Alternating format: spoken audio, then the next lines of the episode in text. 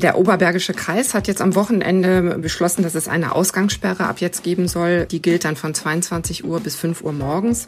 Die Corona-Fallzahlen in NRW steigen stark an. Ein möglicher Grund dafür, die besonders ansteckende Virusmutation aus Großbritannien. Warum wir in Deutschland so wenig über dessen Verbreitung wissen, hört ihr jetzt im Podcast. Mein Name ist Sebastian Stachorer. Schön, dass ihr dabei seid. Rheinische Post Aufwacher. News aus NRW und dem Rest der Welt. Es ist Montag, der 11. Januar 2021. Wir freuen uns in den nächsten Tagen und Wochen besonders über euer Feedback zum neuen Aufwacher. Schreibt uns an aufwacher.rp-online.de. Wir lesen jede Mail. Versprochen. Wir müssen heute einmal mehr auf die Corona-Fallzahlen schauen. Die sind am Wochenende gestiegen. Wichtig ist da ja immer vor allem die 7-Tage-Inzidenz, also wie viele Menschen pro 100.000 Einwohnerinnen und Einwohner sich in der letzten Woche infiziert haben. Ab Werten von 200 kann ab heute auch die Bewegungsfreiheit der Menschen in diesen betroffenen Gebieten eingeschränkt werden. Und diese Grenze von 200 ist derzeit in sieben Kreisen und Städten in NRW überschritten. Warum und welche Folgen das hat, darüber spreche ich mit Dorothee Krings. Sie ist Redakteurin im Ressort Politik, Meinung und Analyse der Rheinischen Post. Willkommen im Aufwacher, Dorothee. Hallo. Wo sind denn die Corona-Fallzahlen in NRW dieses Wochenende so bedenklich gestiegen? Ja, also richtig hochgeschnellt sind sie im Oberbergischen Kreis. Da liegt äh, dieser Inzidenzwert, den du schon so schön erklärt hast, äh, der liegt bei knapp unter 300, also wirklich äh, besorgniserregend. In Höxter liegt er auch hoch in Gelsenkirchen, in Recklinghausen, um nur mal so die äh, Städte zu nennen, wo es wirklich weit über 200 liegt. Was bedeutet das denn für die Menschen, die in diesen Städten und Kreisen leben? Also der Oberbergische Kreis hat jetzt am Wochenende beschlossen, dass es strengere Regeln geben soll, weil die das natürlich irgendwie in den Griff kriegen äh, müssen. Unter anderem haben die beschlossen, dass es eine Ausgangssperre ab jetzt geben soll. Ähm, die gilt dann von 22 Uhr bis 5 Uhr morgens. Es soll keine Präsenzgottesdienste mehr im gesamten äh, Oberbergischen Kreis geben. Und auch die privaten Kontakte sollen wirklich strikt auf ähm, nur eine Person aus einem anderen Haushalt äh, beschränkt sein. Bis jetzt war das ja in NRW so, dass das im öffentlichen Raum so gelten sollte. Ähm, Im Oberbergischen Kreis gilt das jetzt auch für den privaten Raum.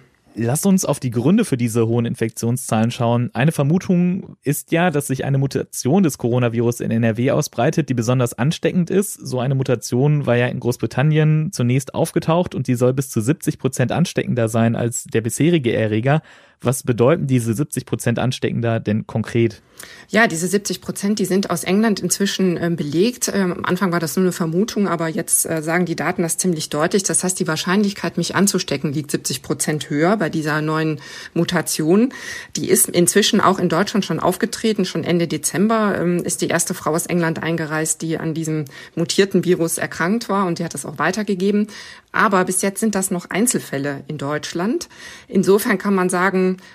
Glück gehabt sozusagen, aber das liegt auch daran, dass die Untersuchungszahlen in Deutschland einfach sehr dünn sind. Die Datenbasis ist dünn.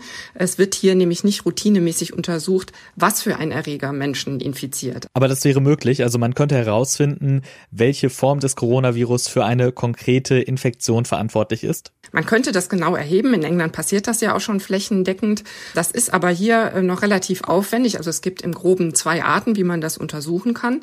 Äh, man kann einmal eine sogenannte Sequenzierung übernehmen. Äh, da untersucht man das komplette Genom des Erregers und kann dann eindeutig sagen, ist der Mutant aus England oder nicht. Das ist die aufwendige Variante. Die wird im Moment eher so in Laboren von Universitätskliniken ähm, vorgenommen, um langsam ein Bild zu bekommen, was in Deutschland los ist, was diesen englischen Erreger angeht. Die einfache Variante ist einfach sich auf bestimmte Passagen im Genom zu konzentrieren, von denen man schon weiß, dass der Mutant da anders aussieht als der Erreger von Covid-19, den wir bisher kennen. Das kann man dann also schneller und auch routinemäßiger ähm, erheben. Das sagt dann aber noch nicht eindeutig, das ist der Mutant. Es sagt nur, es ist wahrscheinlich eine Mutation. Es würde aber wahrscheinlich, um sich so ein Bild für Deutschland zu machen, schon reichen, das so festzustellen. Aber all das passiert in Deutschland noch nicht routinemäßig und darum kann man eben auch nicht genau sagen, inwiefern diese Mutation aus Großbritannien hier schon unterwegs ist. Was es gibt, sind bestätigte Fälle dieser Mutation in Deutschland, auch in NRW unter anderem. Und wenn ich mir vorstelle, man hätte ein umfassendes Bild von der Verbreitung dieser Mutation, dann hätte das doch bestimmt auch Auswirkungen auf die Corona-Strategie der Politik. Ja, das ist äh, absolut richtig. Darum äh, drängen Virologen auch in Deutschland darauf, dass das dringend erheben, erhoben werden müsste. Denn wenn die Wahrscheinlichkeit, dass man sich ansteckt, 70 Prozent höher liegt, dann müsste man natürlich noch mal ganz anders über noch bestehende Kontaktgefahren sozusagen nachdenken nachdenken. Also das würde wahrscheinlich riesen Auswirkungen haben. Aber solange die Datenlage so dünn ist, äh, wie sie im Moment in Deutschland ist, kann man natürlich, ähm, könnte man solche neuen Regeln überhaupt nicht rechtfertigen vor der Öffentlichkeit. Also es wäre dringend geboten, dass man da zu irgendwelchen Möglichkeiten kommt, das schnell zu erheben, wie weit sich das hier schon verbreitet hat oder auch nicht. Vielleicht ist ja auch das Ergebnis, ähm, dass es sich zwar in England vielleicht auch wegen Superspreader-Ereignissen in England stark ausgebreitet hat, die Dynamik da so hoch war, aber in Deutschland nicht. Das könnte auch noch ein Ergebnis sein. Blicken wir einmal auch kurz auf die Infektionszahlen, die wir gerade haben. Die sind ja nach den Feiertagen erstmal etwas zurückgegangen. Da haben dann viele gesagt, na ja, zwischen Weihnachten und Silvester und zu Beginn des Jahres wurde einfach weniger getestet. Und es gibt ja nach wie vor die Sorge, dass etwa Familientreffen an diesen Feiertagen doch nochmal zu vielen Ansteckungen geführt haben. Können wir denn mit den Zahlen jetzt zum Wochenende schon eine Antwort darauf geben, inwiefern das passiert ist? Es ist immer noch ein bisschen im Bereich der Spekulation, weil ja eben niemand bei allen Leuten dabei war, ob sie sich nun an die Regeln gehalten haben an Weihnachten oder nicht. Ähm, aber es gibt schon Experten, die vermuten, dass wir die gestiegenen Zahlen, die wir im Moment haben, dass die schon auch noch auf die Feiertage zurückgehen, weil natürlich Krankheitsfälle dann auch jetzt nach und nach erst kommen. Zum Teil kann, könnte das auch technische Ursachen haben. Die Meldekette, die von den Laboren über die Gesundheitsämter bis zum Robert Koch Institut führt, die ist vor kurzem digitalisiert worden. Also das ähm, funktioniert eben nur noch elektronisch, ähm, was an sich gut ist. Aber es kann sein, dass es da so einen kleinen Rückstau gegeben hat an Fällen, die noch eingegeben werden mussten. Darum kann es sein, dass ein Teil dieser Zahlen, die wir jetzt erleben, sozusagen jetzt erst in die Statistik einfließt. Das ist spekulativ, ob das so ist. Und wenn, macht das sicher auch nicht den Riesenberg aus. Wahrscheinlicher ist, dass wirklich die, ähm, die Feiern vielleicht doch für den einen oder anderen Kontakt mehr gesorgt haben und diese Fälle eben jetzt als Krankheitsfälle auftauchen. Zum Schluss können wir ja nochmal einen Ausblick wagen. Ab heute gelten neue, strengere Regelungen. Also, dass wir uns eben nur noch mit einer Person aus einem anderen Haushalt treffen dürfen. Die Schulen bleiben ja auch erstmal weiterhin geschlossen, bis auf so eine Notbetreuung für die jüngeren Jahrgänge. Andererseits müssen ja aber auch noch viele Menschen jeden Morgen mit Bus und Bahn zur Arbeit fahren, treffen da wieder viele Leute was werden die neuen Regeln bringen? Ja, es gibt jetzt schon äh, wirklich Diskussionen darüber, dass man im privaten Bereich eigentlich jetzt bis an die Schmerzgrenze gegangen ist. Und wenn nun herauskommt, ähm, dass die Zahlen hoch bleiben, dass es eben nicht nur der Effekt von Weihnachten und Silvester ist, den wir jetzt erleben, dann ist natürlich schon die Frage, ob man dann auch nochmal auf den wirtschaftlichen Bereich sozusagen gucken muss, also auf Büros. Wird wirklich überall Homeoffice gemacht, wo das möglich ist. Bis jetzt ist das ein Appell an Unternehmen, so zu verfahren. Ähm, es wird diskutiert im politischen Raum Raum, ob daraus eine Pflicht werden sollte. Das hätte dann zur Folge, dass die Unternehmen von sich aus beweisen müssten, sozusagen, dass bei ihnen Homeoffice unmöglich ist. Und ansonsten wäre das verpflichtend, dass sie das täten. Oder auch natürlich dieser ganze Bereich der äh, Fabrikation in Fabriken und so weiter, wo es eben im Moment noch so weitergeht äh, mit Masken und Distanz und so wie es geht, aber wo es eben noch weiter Kontakte gibt. Auch da gibt es schon Forderungen, dass man einen richtigen äh, Lockdown auch in diesem Bereich machen müsste. Das wäre natürlich drastisch mit enormen ökonomischen Folgen. Es ist jetzt sicher abzuwarten, wie sich das nächste Woche mit den Zahlen entwickelt, ob diese Diskussion an Fahrt aufnimmt oder nicht. Vielen Dank für die Informationen und die Einschätzung, Dorothee Krings. Ja, bitteschön. Vielleicht habt ihr es schon gemerkt, der Aufwacher klingt heute etwas anders als sonst. Seit 2016 liefern wir euch im Aufwacher jeden Morgen Nachrichten zum Hören. Deswegen dachten wir uns, es wäre mal an der Zeit für ein kleines Makeover. Was das bedeutet, darüber spreche ich jetzt mit Helene Pawlitzki. Sie ist Projektleiterin Audio und Podcasts bei der Rheinischen Post. Hallo Helene. Hi. Warum denn das Makeover für unseren Aufwacher?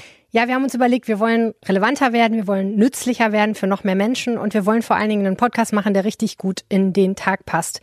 Es gibt ja also super viele Möglichkeiten, sich zu informieren, auch über das, was in Nordrhein-Westfalen passiert, aber wir haben uns das hehre Ziel gesteckt, wir wollen der beste News-Podcast für NRW werden. Und das Tolle ist, dass wir für dieses Ziel auch eine Förderung gekriegt haben, nämlich die Audio Innovation Förderung des Journalismus Labs der Landesanstalt für Medien. Und das hat uns einfach ermöglicht, da ganz viel zu investieren und tolle Sachen zu machen, die anders nur ganz schwer möglich möglich gewesen wären. Das klingt auch ein wenig nach Neuerungen. Was wird denn neu am Aufwacher? Viele haben ja schon im November die ersten Neuerungen erlebt. Seit November erscheinen wir immer um 5 Uhr morgens pünktlich und immer in 15 Minuten. Wobei der Düsseldorf Aufwacher, wer den hört, mit dem Düsseldorfer Nachrichtenblock ein bisschen länger ist von den Kollegen von Antenne Düsseldorf. Neu ist jetzt, wir haben auch einen Bonn-Aufwacher im Angebot. Also wer in Bonn und der Region wohnt, der sollte da nochmal in der Podcast-App nachsuchen. Der ist natürlich auch ein Tick länger, aber dafür gibt es dann auch tolle Bonn-Nachrichten von den Kollegen vom Generalanzeiger. Ja, was haben wir sonst noch gemacht? Wir haben äh, nochmal uns zusammengesetzt mit allen Kollegen, die so im Aufwacher auftauchen und nochmal ein bisschen zusammen darüber gesprochen, was Kollegengespräche so für ein Format sind und wie man das eigentlich am besten macht und da nochmal dran rumgefeilt. Das wird man sicherlich auch merken. Wir investieren in neue Technik. Äh, das Sounddesign hast du schon angesprochen. Das klingt jetzt alles ein bisschen anders. Also ich glaube, man wird über die nächsten vier Wochen immer noch mal hier und da so ein paar neue Sachen merken. Unser Stammpublikum hat sich vielleicht auch heute gedacht, Moment mal, wo ist denn das Wetter hin? Bisher sind wir immer damit eingestiegen. Was ist jetzt kein Wetter mehr am Aufwacher? Nein, nein, das weißt du ja, weil das in deinem Skript steht. Es ist nicht weg, es ist jetzt nur ans Ende gewandert. Das hat den einfachen Grund, wir glauben, es ist für viele Leute spannend zu hören, wie das Wetter ist und wie es wird. Aber wir wollen eigentlich schon, dass der Podcast den ganzen Tag lang funktioniert. Das heißt, wir wollen so ein bisschen weg aus diesem Morgengefühl. Und man soll ihn zum Beispiel auch einfach hören können, wenn man von der Arbeit nach Hause fährt. Und da ist das Wetter auch noch spannend. Auch das Wetter für morgen ist ja dann noch spannend. Aber es ist nicht mehr das allererste, was man vielleicht hören will. Es gibt außerdem jetzt auch die Möglichkeit, nicht nur uns unter der Woche zu hören, sondern es gibt jetzt auch einen Samstag-Aufwacher. Ja, da freue ich mich ganz besonders drauf. Das war ein vielfacher Wunsch von vielen Hörern. Die haben gesagt, wir vermissen euch am Samstagmorgen irgendwie total. Und deswegen probieren wir jetzt mal so ein paar Formate aus, die ein bisschen anders funktionieren als der Aufwacher von Montag bis Freitag, weil ja der Samstag auch ein bisschen anders funktioniert als Montag bis Freitag. Wir wollen am Samstag verschiedene verschiedene Sachen machen. Wir wollen mal tiefer in äh, Themen einsteigen, die besonders wichtig sind für unsere Region. Wir wollen mal in unsere Lokalredaktionen schauen und da mal äh, spannende Geschichten ausgraben, die man vielleicht so nicht gehört hat. Der Chefredakteur Moritz Döbler wird ab und zu mal Menschen interviewen, die ihn besonders interessieren. Das ist auch, glaube ich, auch ein sehr cooles Format. Und es gibt auch noch eine Idee, zu der will ich noch nicht zu viel verraten. Das kommt Ende des Monats, aber das wird sehr interaktiv und sehr cool. Da freue ich mich auch sehr drauf. Kannst du denn einen Satz mehr sagen zu interaktiv und cool? Hm, nee, verrate ich noch nicht. Okay. Was wir aber verraten können, ist, die erste Samstagausgabe gab es ja schon zum Thema Immobilienmarkt in NRW. Genau. Du hast in den letzten Wochen und Monaten auch ganz viel mit Hörerinnen und Hörern des Aufwachers gesprochen. Warum war dir das denn so wichtig? Ja, weil wir eben nicht einfach irgendwas ändern wollten, sondern wir wollten wirklich gucken, was brauchen die Leute, was interessiert die Hörerinnen und Hörer am meisten, wie passt das am besten in ihr Leben? Und deswegen haben wir halt viel auf Social Media gefragt. Wir haben in den Podcasts immer wieder gefragt. Wir haben aber auch Meinungsumfragen ausgewertet. Wir haben tatsächlich ein paar äh, Hörerinnen und Hörer wirklich in tiefen psychologischen langen Interviews von Forschern befragen lassen. Und das fand ich besonders toll. Einige waren sogar so nett, uns ihre Telefonnummer zu geben. Und wir dürfen sie jetzt, also ich darf sie jetzt regelmäßig mit Textnachrichten belästigen und sie fragen. Das ist äh, wirklich super spannend. Und das passiert eben auch noch weiter. Also dieser ganze Relaunch ist halt äh, wirklich ein Prozess. Es ist jetzt heute der Stichtag, aber das wird über die nächsten Wochen weitergehen und ich freue mich, wenn möglichst viele Leute einfach dabei sind bei diesem Prozess. Ja, wie geht das denn? Also was können denn jetzt die Leute, wenn sie das hören und mitmachen wollen, tun? Ja, ganz einfach, einfach hören und sagen, was gefällt mir, was gefällt mir nicht, was fällt mir positiv auf, was fällt mir negativ auf und mit uns diskutieren. Ähm, am einfachsten geht das, glaube ich, per Mail an aufwacher.rp-online.de. Das kommt dann direkt in mein Postfach und ich antworte da ganz bestimmt sehr bald drauf. Man kann auch per Twitter, per Facebook oder per WhatsApp mit uns in Kontakt treten. Die Nummer steht auf RP Online. Und ich freue mich aber auch ganz besonders über jeden, der in meinen Aufwacher Brain Trust bei WhatsApp kommt und sich da ein bisschen von mir befragen lässt. Also wer das mag, der kann mir einfach auch eine Mail schicken an aufwacher.rp-online, dann erkläre ich nochmal, wie es funktioniert. Und natürlich gilt für uns auch, was für all eure anderen Lieblingspodcasts gilt. Wir freuen uns, wenn ihr uns euren Freundinnen und Freunden weiterempfehlt. Absolut. Äh, das hilft uns immer am meisten, weil ich glaube, die meisten Leute kriegen Podcasts empfohlen und hören sie dann gerne. Und ja, das finden wir toll, wenn viele Leute davon wissen, dass es den Aufwacher gibt. Vielen Dank, Helene Pawlitzki, für diese Einblicke in den neuen Aufwacher. Ich danke dir. Und jetzt die Nachrichten aus Düsseldorf von den Kolleginnen und Kollegen bei Antenne Düsseldorf. Ja, schönen guten Morgen. Ich bin Philipp Klees und mit diesen Themen startet Antenne Düsseldorf in die neue Woche. In diesem Monat müssen Düsseldorfer Eltern für die Betreuung ihrer Kinder an Kitas oder Ganztagsschulen keine Beiträge zahlen. Das Geld wäre heute abgebucht worden, allerdings gilt ab heute auch die neue Pandemieregelung des Landes NRW. Eltern werden gebeten, ihre Kinder wenn möglich zu Hause zu lassen. An den Schulen findet nur Distanzunterricht statt. Für Kinder, die zu Hause nicht betreut werden können, gibt es Notfallbetreuungen. Das gleiche gilt für Kita-Kinder in Düsseldorf. Auch dort gibt es einen Pandemiefahrplan. Er sieht unter anderem vor, dass die Kinder nur noch in festen Gruppen betreut werden. Das erfordert teilweise mehr Personal, deswegen müssen Kinder eventuell früher abgeholt werden. Um für die Sicherheit in den Betreuungen zu sorgen, gibt es neben den strengen Hygienerichtlinien für Kita- und Schulpersonal außerdem die Möglichkeit, sich bis zu den Osterferien sechsmal kostenlos auf Corona testen zu lassen. Bei der Stadt hofft man, dass in diesem Jahr wieder Großveranstaltungen in Düsseldorf stattfinden können. Deswegen wird aktuell schon vieles geplant mit unterschiedlichen Konzepten und natürlich unter Vorbehalt. So soll der Japantag nach Möglichkeit wieder im Mai stattfinden. Hofgartenkonzerte sind geplant und auch bereits die Weihnachtsmärkte. Bei den Schützen laufen die Planungen für die Rheinkirmes Mitte Juli und auch die Karnevalisten hoffen und planen für November. Bei der Stadttochter D-Live sei der Veranstaltungskalender mit rund 200 Events bereits gut gefüllt. Geplant ist, die beiden Rammstein-Konzerte in der Arena nachzuholen. Eric Clapton und Sunrise Avenue haben sich im Dom angekündigt. Man plane unterschiedliche Strategien, damit man für jede Form der Öffnung eine Option habe, hat uns ein Sprecher gesagt. In der Düsseldorfer Innenstadt, in Pempelfort und rund um Bilk sind seit heute Morgen deutlich mehr Müllwagen unterwegs. Seit 6 Uhr fährt die Avista durch die Stadtteile, um die Weihnachtsbäume einzusammeln. Bis nächste Woche Dienstag sind dann jeden Tag andere Stadtteile dran. Morgen zum Beispiel die Altstadt, Hamm oder Derendorf. Die Tannen müssen komplett abgeschmückt und nicht verpackt sein. Bäume, die länger als zwei Meter sind, müssen gekürzt werden. Hier in Düsseldorf können wir ab heute für einige wichtige Angelegenheiten wieder in die Bürgerbüros gehen. Trotz der Verlängerung des Lockdowns öffnen die Büros in Bilk, Oberkassel, Kaiserswerth, Rath, Eller, Wersten, Benrath, Garat, Gerresheim und am Hauptbahnhof wieder. Der Besuch ist allerdings nur mit einem Termin möglich. Wie das geht, steht bei den Nachrichten auf antennedüsseldorf.de. Auch beim Straßenverkehrsamt können wir jetzt wieder mit Termin persönlich vorbeischauen. Das Amt für Soziales ist weiterhin hauptsächlich online oder per Telefon erreichbar. In Notfällen kann man mit einem Termin auch persönlich zum Sozialamt. Borussia Düsseldorf hat sich den nächsten Titel gesichert. Schon früh im Jahr kann der Rekordmeister einen weiteren Titel zur beeindruckenden Sammlung hinzufügen. Am Wochenende gewann das Team den deutschen Tischtennispokal. Im Finale gab es einen 3 zu 1 Sieg gegen Ochsenhausen. Heute spielen dann auch DEG und Fortuna. Die DEG ab 18.30 Uhr im Dom gegen die Eisbären Berlin. Die Fortuna muss auswärts ran. Ab 20.30 Uhr ist sie in Braunschweig in, zu Gast. Mit einem Sieg könnte das Team bis auf einen Punkt an den Tabellenführer HSV heranrücken. Wir übertragen die Partie der Fortuna heute Abend wie gewohnt live. Die Antenne Düsseldorf Nachrichten mit Philipp Klees, nicht nur bei uns im Radio, sondern jederzeit auch online auf unserer Homepage antennedüsseldorf.de. Vielen Dank. Und das hier wird heute wichtig. Heute enden die Schulferien in NRW. Für die Schülerinnen und Schüler bedeutet das Distanzunterricht. Bis Ende Januar findet kein Unterricht in Präsenz statt. Im NRW-Landtag trifft sich heute der Schulausschuss zu einer Sondersitzung. Die Politikerinnen und Politiker wollen besprechen, wie die aktuellen Regelungen aussehen und was sie für Schüler, Lehrer und Eltern bedeuten.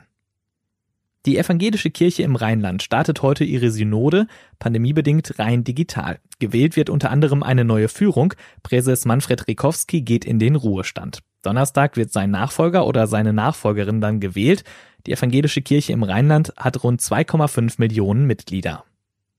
Beschäftigte der Wach- und Sicherheitsbranche wollen diese Woche streiken. Das hat die Gewerkschaft Verdi angekündigt. Den Beginn machen heute Beschäftigte des Unternehmens Kötter. Flughafensicherheitskontrollen seien jedoch nicht betroffen. Verdi fordert einen Euro mehr Stundenlohn, mindestens aber sechs Prozent mehr Geld. Die Arbeitgeber bieten eine Erhöhung von 1,6 Prozent im ersten und 2,6 Prozent im zweiten Jahr an. Betroffen wären 52.000 Arbeitnehmer. Lebenslange Haft droht einem 47-jährigen Drogenabhängigen. Ihm wird vorgeworfen, eine Seniorin in Solingen erschlagen zu haben, als diese ihn beim Einbruch in ihr Haus überraschte. Der Angeklagte soll mit einem kantigen Gegenstand mindestens elfmal auf den Kopf der 76-jährigen Frau geschlagen haben. Zum Schluss auch noch der versprochene Blick aufs Wetter. Heute bleibt es bewölkt und kann stellenweise regnen bei drei bis sechs Grad. Auch morgen dann Wolken und Regen, aber bei fünf bis acht Grad. Nachts kühlt es ab, dann besteht die Möglichkeit, dass es glatt wird auf den Straßen. Das war der Aufwacher vom 11. Januar 2020, unsere erste Ausgabe im neuen Format. Ich bin Sebastian Stachorra. Wenn ihr mögt, hören wir uns morgen wieder. Bis dahin, macht's gut. Mehr Nachrichten aus NRW gibt's jederzeit auf RP Online. rp-online.de